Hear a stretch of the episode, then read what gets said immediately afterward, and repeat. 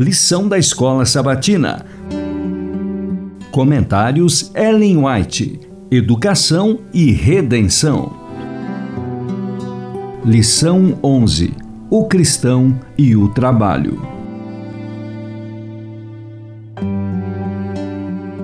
Segunda, 7 de dezembro. Trabalho e educação. Alguns criticavam Paulo porque fazia trabalho manual, alegando que isso era incompatível com a obra de um ministro do Evangelho. Por que deveria Paulo, o ministro da mais alta categoria, aliar assim uma atividade braçal com a pregação da palavra? Não é o obreiro digno de seu salário?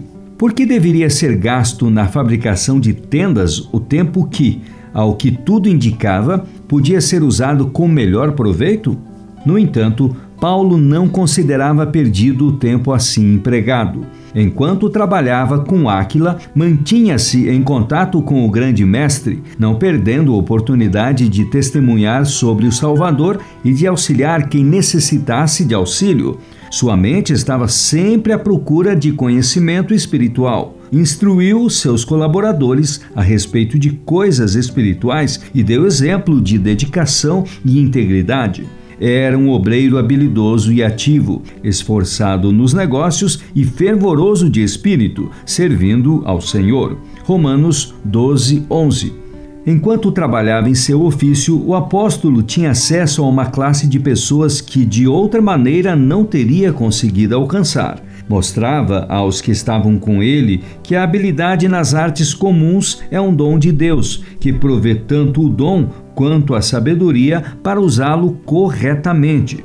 Ensinava que, mesmo nas atividades diárias, o Senhor deve ser honrado, suas mãos calejadas não diminuíam em nada a força de seus tocantes apelos como ministro cristão. Atos dos Apóstolos, páginas 351 e 352. Amarás o Senhor teu Deus de todo o teu coração e de toda a tua alma e de todo o teu pensamento. Mateus 22, 37.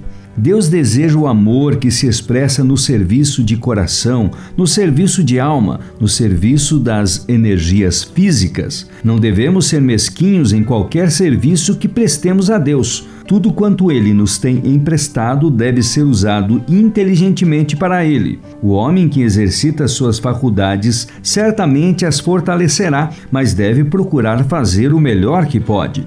É necessário inteligência e esmerada aptidão para idealizar os melhores métodos na agricultura, na construção ou em qualquer outro ramo, a fim de que o obreiro não trabalhe em vão. Cumpre aprender algo cada dia acerca de como melhorar na maneira de trabalhar, de modo a terminar a tarefa e ter tempo para outra coisa. É dever de todo obreiro dedicar não somente as forças, mas também a mente e o intelecto ao que irá fazer. Alguns dos que se ocupam no trabalho doméstico estão sempre labutando, não porque tenham tanto que fazer, mas porque não fazem planos para dispor de tempo.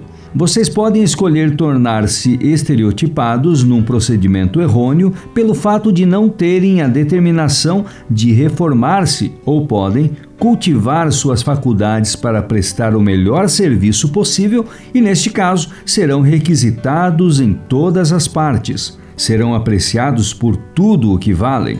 Tudo quanto tiver a mão para fazer, faze-o conforme as tuas forças. Eclesiastes 9:10. Não sejais vagarosos no cuidado, sede fervorosos no espírito, servindo ao Senhor. Romanos 12, 11, Fundamentos da Educação Cristã, páginas 315 e 316.